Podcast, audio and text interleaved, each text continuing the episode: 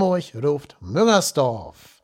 Hallo und herzlich willkommen zur 55. Folge von Trotzdem hier, dem Podcast über den ersten FC Köln.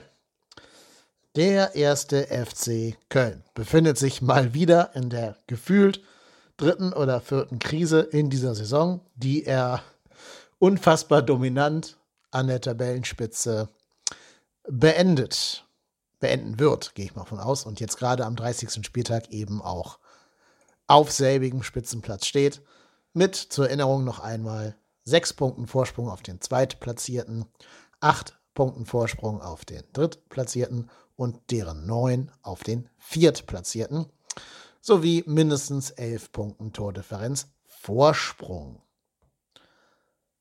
Jetzt kann ich mir gut vorstellen, dass sich der geneigte, vielleicht nicht ganz so nah am FC befindliche Zuhörer fragt, warum habt ihr denn schon wieder Krise? Wie kann das denn sein, dass bei euch schon wieder der Baum brennt, obwohl ihr die zweite Liga ja scheinbar wegdominiert und der Aufstieg euch eigentlich nicht mehr zu nehmen ist?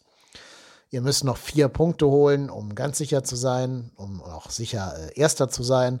Und ich glaube sogar, wenn ich mich nicht verrechnet habe, reicht ein Punkt gegen Darmstadt, um zumindest Platz 1 bis 3 sicher zu haben, da der HSV ja noch gegen Paderborn und den ersten FC Union Berlin spielt. Naja, warum? Ich glaube, meine Hörer wissen das inzwischen, ähm, weil der FC halt immer wieder solche Nichtleistungen bietet, wie am Wochenende gegen Dynamo Dresden.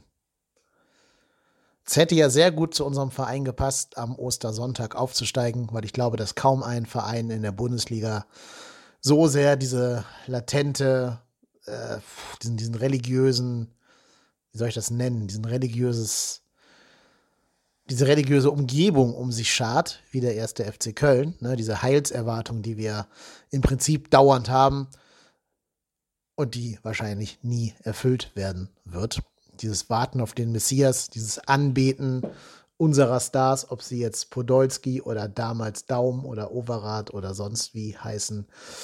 Da ist der erste FC Köln in vielen, vielen Punkten der Organisation des Kölner Wahrzeichens, also dem, dem Verein, der den Kölner Dom betreibt, schon sehr nahe.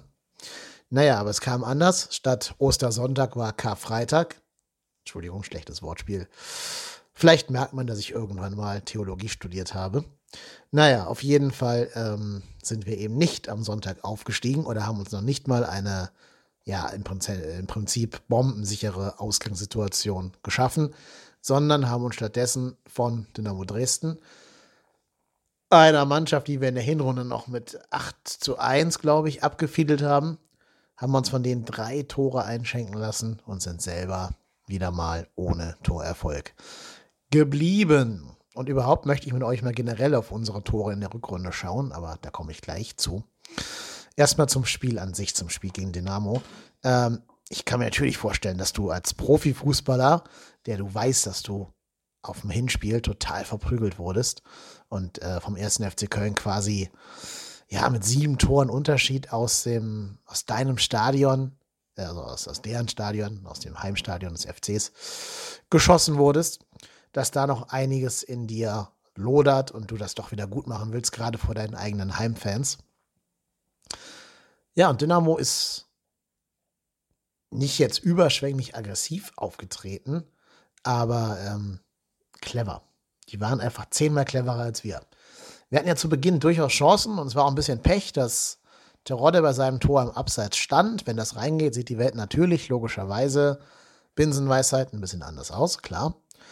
Aber ähm, wenn man sich anschaut, wie Dresden die Tore geschossen hat, dann können wir auch sagen, wir treten den, beim nächsten Spiel in Darmstadt einfach ohne Innenverteidiger an.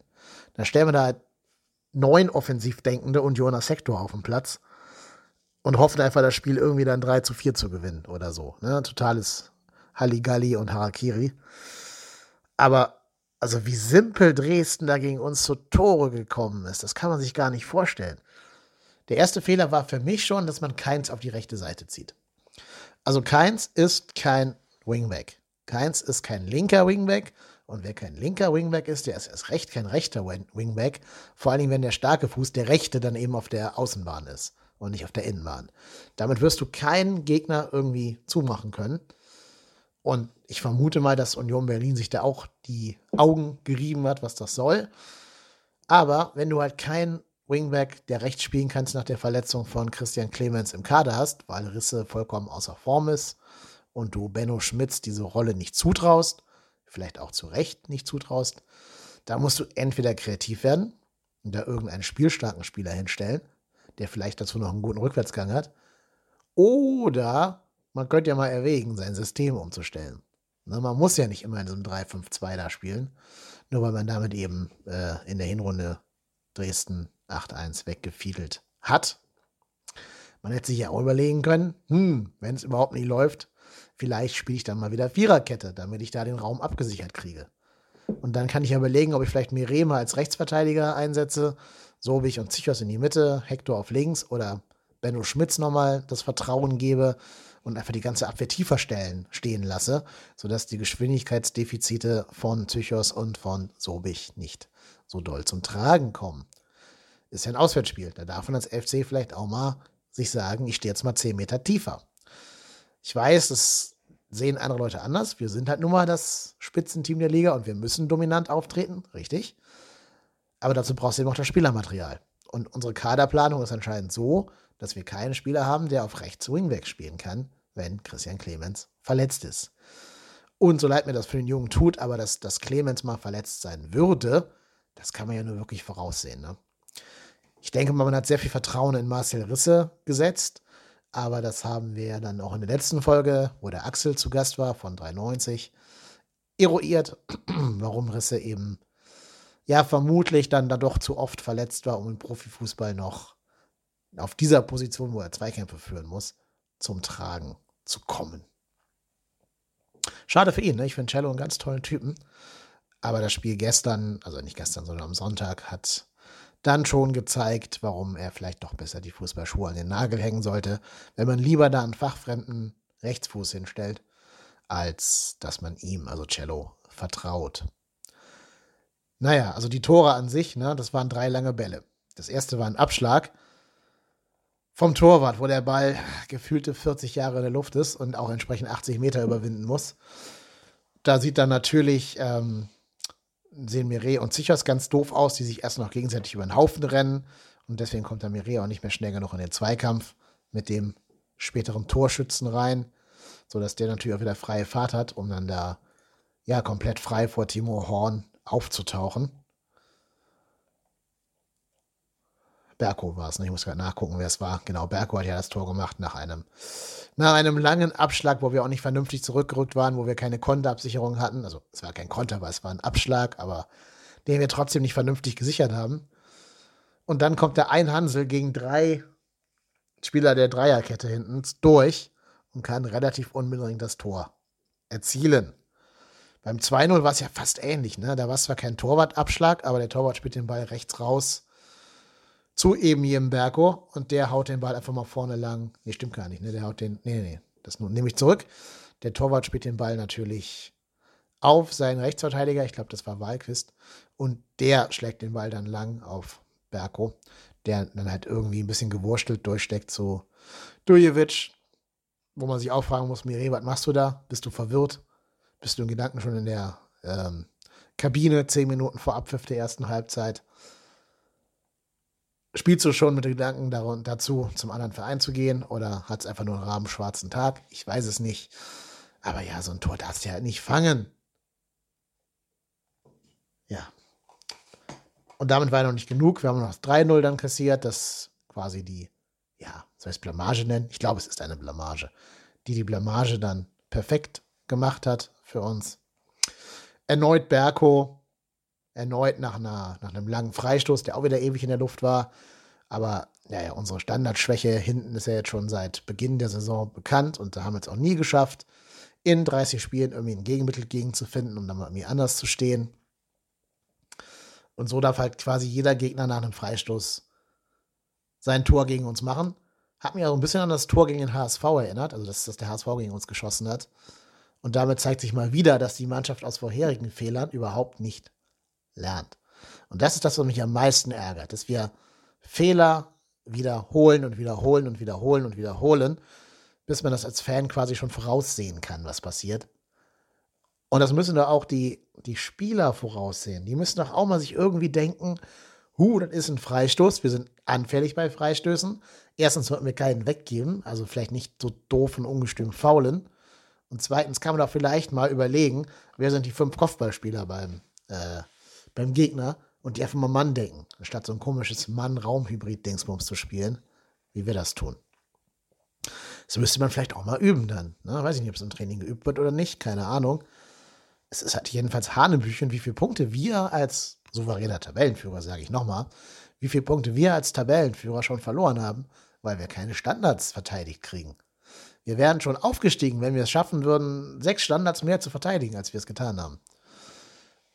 Ja, aber haben wir natürlich nicht geschafft. Ich denke mal, ohne Timo Horn hätte es in dem Spiel sogar 5-0, 6-0 stehen können. Oder vielleicht 6-1, wenn du sagst, dass Terodde oder Modeste einer ihre Chancen machen. Also gerade diese Rücklage von Schaub muss irgendwie kontrollierter, also mehr für, für, für Terodde zu kontrollieren sein. Aber der hat, den hat Schaub auch nicht so toll gespielt, der hat so fest gespielt. Und damit hatte Terodde überhaupt keine Chance mehr, den zu kontrollieren, was natürlich dann doof ist auf so kurzer Distanz. Ja, und überhaupt die Aufstellung, ne? Also ich finde es sehr begrüßenswert, mal ein bisschen Fußball spielen zu wollen und deswegen mit Drexler und mit Schaub da hinten zu spielen. Nur mit Drexler, Schaub und Keins hast du halt drei Spieler auf dem Platz, sowie deine beiden Stürmer, Terode und Cordoba, äh, Entschuldigung, Terode und Modeste, die beide oder alle fünf nicht richtig vernünftig zurückarbeiten können. Und somit erlaubst du dann natürlich auch einer Mannschaft wie Dresden, diese langen Bälle überhaupt erstmal zu spielen. Also beim ersten hat ja sogar Modest noch versucht, den Torwart anzulaufen und damit diesen langen Ball zu verhindern. Aber ähm, das hat der Torwart eben einfach umgehen können, dieses Pressing, weil es auch einfach so eine Einzelaktion war und kein, kein mannschaftstaktisches Pressing. Ne, man könnte ja auch einfach sich überlegen, ob man nicht als Mannschaft einfach mal Pressing übt, um den Gegner auch mal zu Aufbaufehlern zu zwingen. Aber das gibt es bei uns ja nicht. Also da hat Stöger nicht drauf gesetzt, der hatte eine ganz andere Defensivtaktik. Insofern war das ja nicht so, als wenn es unserem Verein irgendwie in den Genen läge oder so. Aber äh, Anfang hat, also ich weiß gar nicht, ob Anfang überhaupt mit dieser Mannschaft Defensivmechanismen trainiert. Ich kann mir das fast gar nicht vorstellen. Ich habe das Gefühl, der trainiert überhaupt nur Offensivmechanismen und die greifen einfach ja auch nicht. Also es ist ja nicht so, als wenn wir unsere Tore irgendwie nach einstudierten, wahnsinnigen Spielzügen ähm, herausspielen, sondern ich habe mal auf die Statistik der Rückrunde geschaut. Ne, ich habe mal geguckt, wie viele Tore wir geschossen haben in der Rückrunde. Und das sind an der Zahl 30. Jetzt dürft ihr alle mal so im Kopf durchgehen oder schätzen, wie viele dieser Tore von den 30 Stück der Rückrunde waren denn rausgespielt. Ich gebe euch mal fünf Sekunden Ruhe, um das mal für euch selber zu schätzen. Wie viele Tore von den 30 Toren, die wir geschossen haben, waren rausgespielt? So, jeder eine Zahl überlegt. Ich sag's euch, 16. Also, ja, wahrscheinlich so 55 Prozent oder so. Die anderen 14 Tore waren entweder Torwartfehler vom Gegner, drei Stück davon. Also, selbst wenn du die da drauf tust, haben wir 19 halt Tore rausgespielt, okay? Und die anderen 11 waren alle nach Standards. Also nach Ecken, nach Freistößen, meistens von Geis. Spricht natürlich für eine unglaubliche Standardstärke unsererseits, ja, muss man schon lobend erwähnen aber auch dafür, dass unsere Offensivmechanismen überhaupt nicht greifen. Und dass immer dann, wenn der Gegner ein vernünftiges Defensivkonzept hat, wir nichts auf die Kette kriegen. Siehe HSV, der uns quasi von größeren Torchancen ferngehalten hat mit seinem letzten Aufgebot. Siehe jetzt Dresden, die, okay, die haben Torchancen zugelassen, ja, aber auch meistens ja nur solche, bis auf die Terrorde-Chance nach dem, nach dem Schaub-Zurückleger, die wahrscheinlich einen sehr unterdurchschnittlichen Expected Goal-Wert haben, so dass wir einfach nicht in der Lage sind, einen Gegner auszuspielen. Mit der Mannschaft, mit dem Offensivpotenzial sind wir nicht in der Lage, einen Gegner auszuspielen. Und das hat für mich auch was mit der Personalie Johannes Geis zu tun. Ich will jetzt gar nicht auf den draufhacken. Ähm, der macht, ich sag mal, den Umständen entsprechend eine gute Figur bei Standards und so. Ne? Ich finde ihn immer noch, habe ich schon ein paar Mal erwähnt, keinen dominanten und keinen irgendwie das Spiel an sich reißenden Spieler und auch keinen, der sich gegen Niederlagen stemmen würde, sondern eher so ein Mitschwimmer. Aber der hat natürlich auch lange nicht gespielt und ähm, auch nicht so viele Spiele davor in der Saison gemacht. Und deswegen kann ich das sogar bedingt noch verstehen. Und immerhin, er hat uns ja anscheinend schon zu 14 Toren verholfen, indirekterweise, weil natürlich seine Freistöße meistens so die Aktion vor, der, vor dem Assist waren.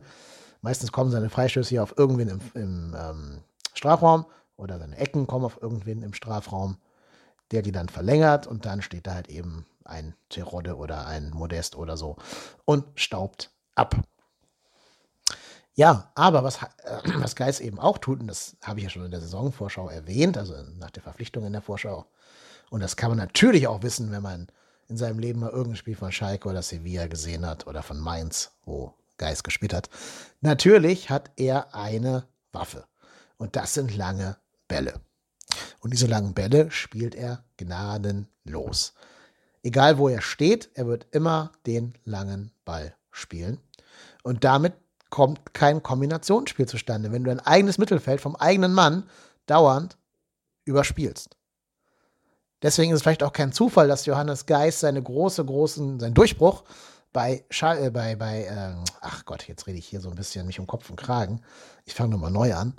Dass Johannes Geist seinen großen Durchbruch bei Mainz 05 hatte, die natürlich ein Team sind, was nicht unbedingt so auf den feinen Kombinationsfußball setzen musste, zumal in der Zeit damals, sondern halt auf hohe Bälle und vorne ho hoffentlich irgendeinen hochgewachsenen Stürmer stehen hat, der die Dinger verwerten kann. Ja, also da kann Geist ja nichts für. Also jeder wusste, was er drauf hat und was seine Stärke ist. Und wenn ich ihn hole, dann gehe ich ja davon aus, dass ich da einen Spieler habe, der das Mittelfeld überspielen wird. So. Und das ist natürlich umso problematischer, wenn du äh, Schaub und Drexler da stehen hast, die zum einen mit langen, hohen Bällen jetzt, also zumindest Schaub, relativ wenig anfangen können. Drexler vielleicht noch am ehesten. Ähm, aber zum anderen, die halt auch Fußball spielen wollen gerade Schaub ist ja nur jemand, der kann Fußball spielen, der kann die feine Klinge, aber der kriegt die Bälle eher nie, weil die Bälle halt immer hoch und weit in den Strafraum fliegen.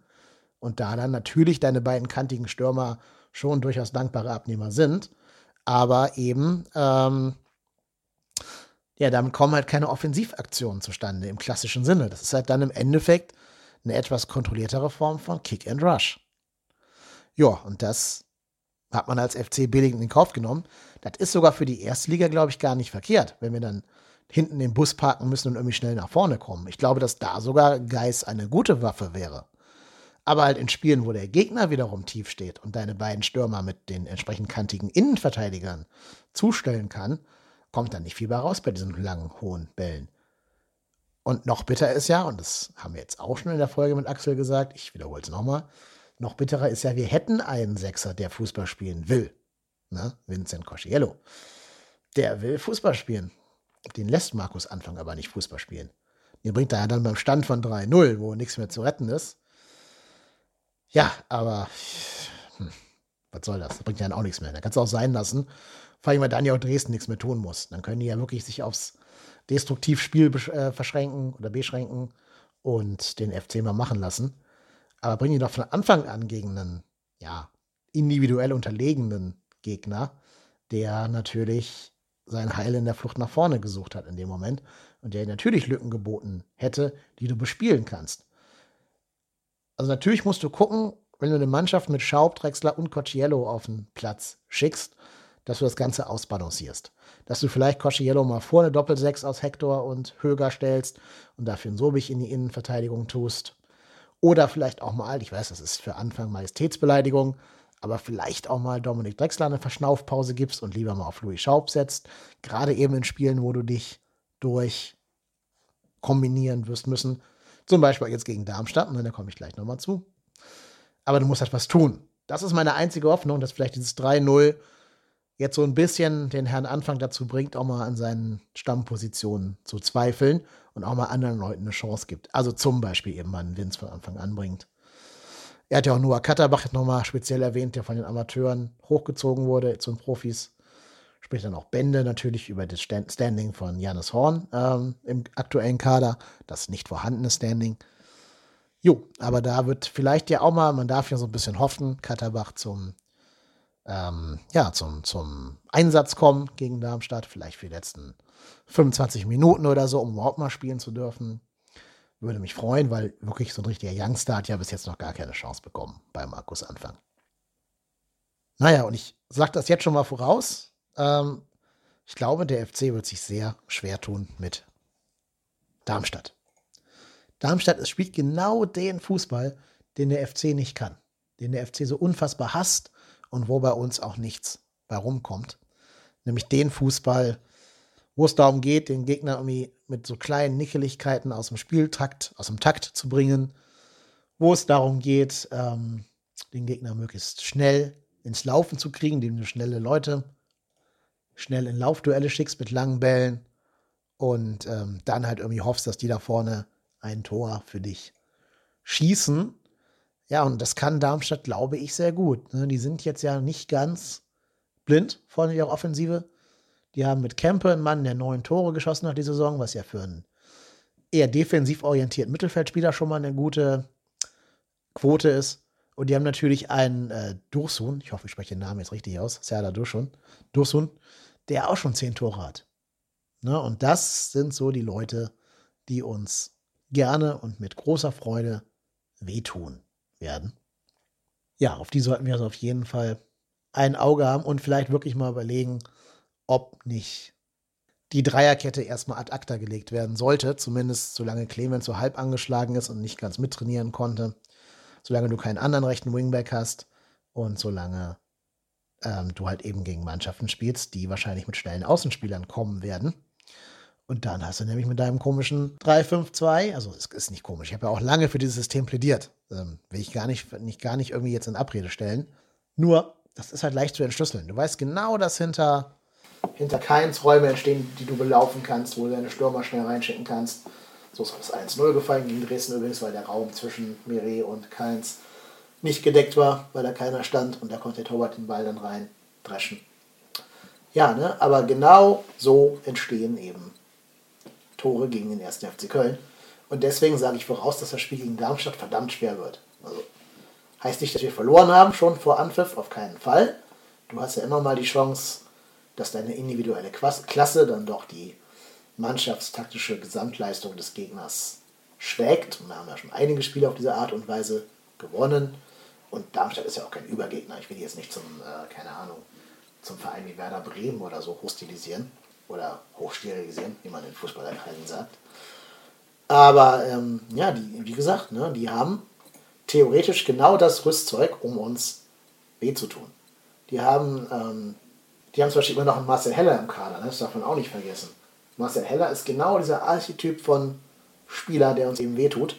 Also genau diese Art von Spieler, der schnell in diese Zwischenräume starten kann und da eben den Ball vielleicht auf Dorsun oder Kämpfe zurücklegen kann, die dann eben nachrückenderweise die Bälle verwerten können. Ich würde jetzt schon mal Geld darauf wetten, dass wir mindestens einen Spielzug sehen, oder was heißt ein, dass wir viele Spielzüge sehen werden. Heuer Fernandes auf Heller. Heller kommt unbehelligt da ins Laufduell und legt den Ball zurück. Ob dann da ein Tor draus entsteht, sei mal dahingestellt, weiß ich nicht.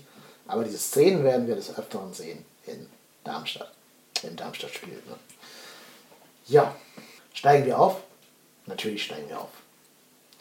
Reicht das Gezeigte für die erste Liga? Nein, in keinster Weise. Das werde ich jetzt hier nicht vertiefen, denn das haben wir ja ähm, letzte Woche bereits vertieft. Wer es noch nicht gehört hat, hört gern nochmal in Folge 54 rein, der Folge mit Axel Goldmann, dem Ed Lost in Nippes, vom Podcast 93 und vom Podcast Wettbrötchen und diversen anderen Podcasts, ähm, auch ehemals dem Bockcast, der vielleicht den einen oder anderen noch bekannt sein dürfte. Die Folge hat tatsächlich meine äh, Hörerrekorde gebrochen und ist die am meisten gehörte Folge des Podcasts hier. Wenig überraschend. Aber dafür nochmal jedem einzelnen Hörer und jedem, jeder einzelnen Hörerin vielen Dank. Ähm, genau mit solchen Hörerinnen und Hörern kann man es schaffen, seinen Podcast zu etablieren und bekannter zu machen. Deswegen bin ich da jedem dankbar, der reinhört, der einen Klick gibt und vielleicht auch sagt, ähm, ich lasse mal einen Kommentar auf Twitter da oder eine Rezension auf den diversen Podcast-Portalen. Auch wenn ich glaube, dass bei iTunes gerade das Rezensionstool down zu sein scheint. Also man kann anscheinend gerade keine Bewertung abgeben. Hat mich zumindest gerade mein Podcast-Anbieter darüber informiert. Ich hoffe, dass das irgendwas Temporäres ist und bald wieder funktionieren wird. Aber es gab zwei User, die haben Bewertungen da gelassen Und die werde ich jetzt auch äh, vorlesen, diese beiden Bewertungen, weil ich ja gesagt habe, dass ich alle Bewertungen, die reinkommen werden, egal ob positiv oder negativ, vorlesen werde und das eben hiermit auch einlösen möchte, dieses Versprechen. Die erste neue Rezension vom 9. April kommt von Butzi 2011. Butzi 2011 schreibt, genialer Podcast über den besten Verein der Welt, 5 Sterne. Sehr guter Podcast mit abwechslungsreichen Themen und Ansichten rund um den ersten FC Köln. Es wäre schön, wenn immer mal wieder Gäste dabei wären. Das macht das Erlebnis noch besser. Bitte gerne weiter so. Erstmal vielen lieben Dank, lieber oder liebe Butzi, für deine netten Worte. Ich bemühe mich weiter so zu machen.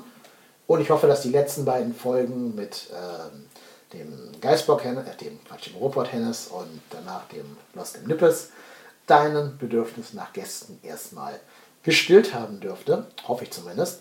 Die Folge jetzt hier natürlich wieder ohne Gast, aber ich würde es gerne so halten, dass diese kleineren Folgen, diese kürzeren Folgen, nur ich ist, der seine Meinung zum Besten gibt und die Folgen nach irgendwelchen größeren Ereignissen oder so Bilanzfolgen, wo man Bilanz ziehen kann, dann einer meiner Gäste eingeladen wird und hoffentlich auch Zeit hat und eben kommt.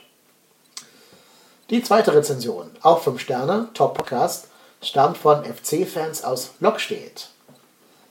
Der Podcast ist super. Mein Papa und ich hören jede Folge und sind froh, dass die Zeit ohne neue Episode nun vorbei ist. Gut finden wir die super äh, Spielanalysen. Wenn wir Trainer des Gegners wären, würden wir uns damit auf das Spiel gegen den FC vorbereiten. Außer, außerdem arbeitest du sehr fundiert die Schwachstellen des FCs heraus. Mach bitte weiter so. Liebe Grüße, C und D. PS, wir wohnen auch in Hamburg.